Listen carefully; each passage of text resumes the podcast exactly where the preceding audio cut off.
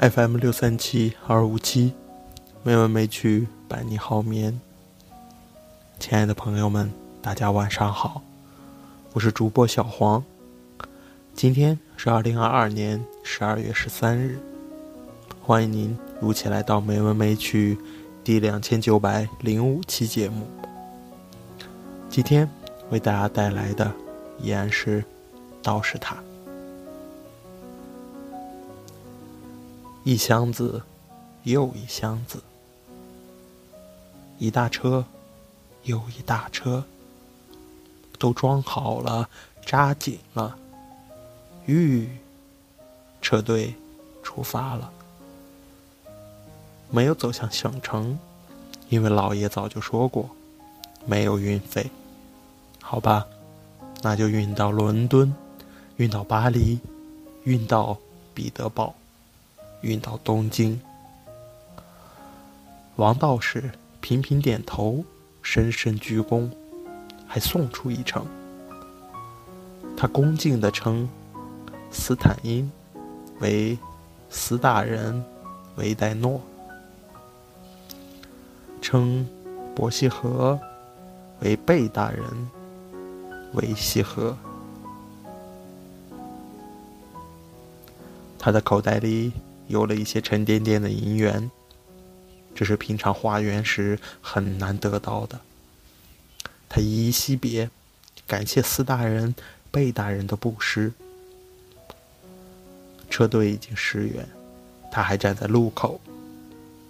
沙漠上，两道深深的车辙。斯坦因他们回到国外，受到热烈的欢迎。他们的学术报告和探险报告时时激起如雷的掌声。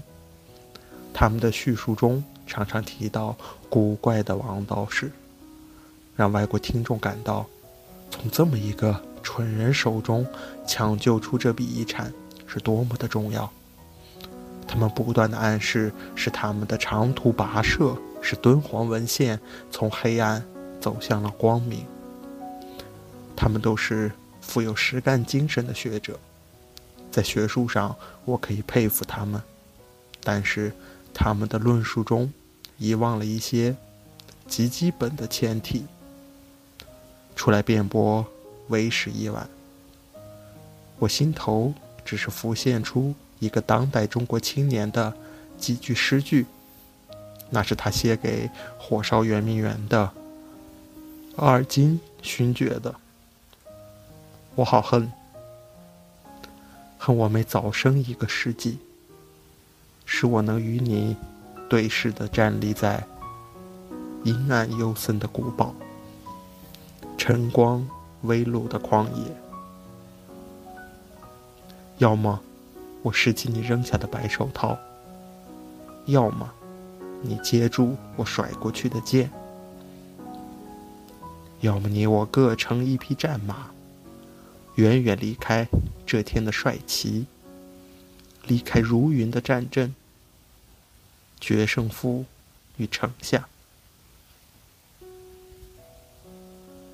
对于这批学者，这些诗句或许太硬，但我确实想用这种方式拦住他们的车队。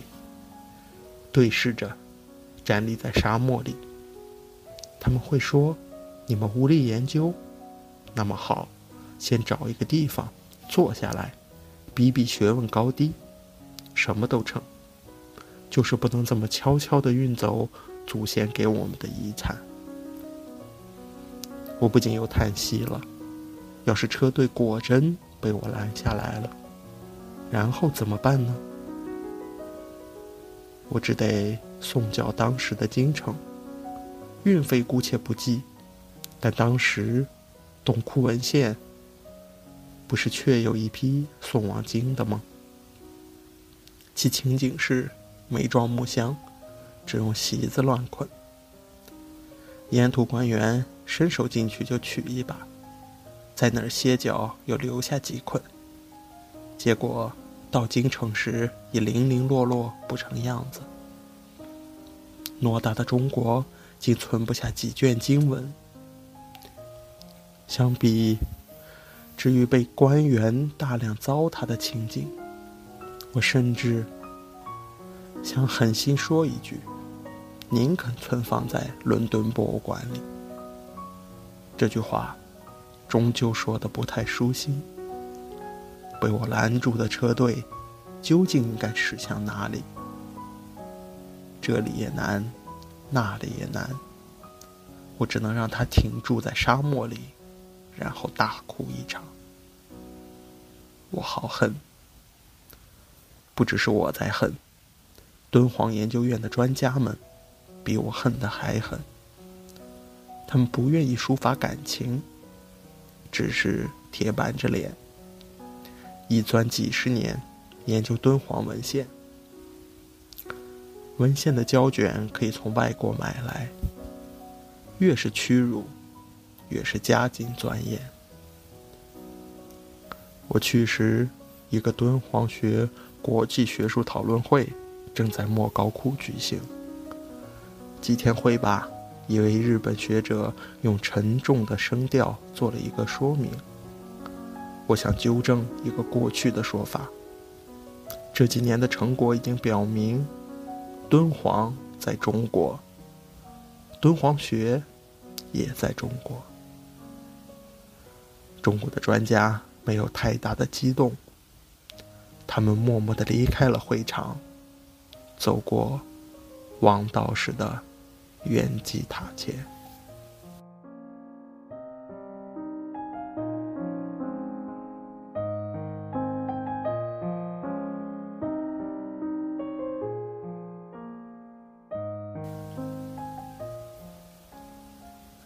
今天的配乐是风笛，希望这优美的音乐能够伴你好眠。